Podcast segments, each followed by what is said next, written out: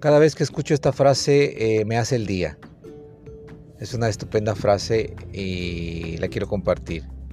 Dice, hoy el Señor ha preparado un día maravilloso para ti. Hoy el Señor ha puesto el sol en tu ventana o las nubes en el cielo. No importa. Es un regalo que nos ha dado y que nos da todos los días a los que tenemos esa suerte o esa bendición, esa glorificación de despertar. Porque no todos lo logramos en esta vida.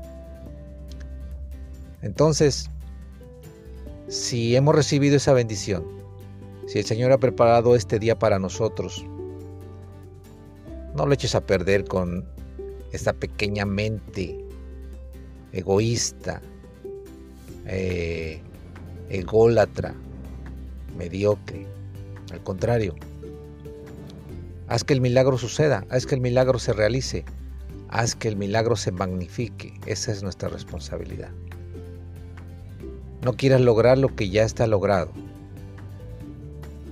Ya está logrado el día, ya está logrado que abriste los ojos, ya está logrado que tienes un techo, ya está logrado que tienes un trabajo, ya está logrado que tienes salud.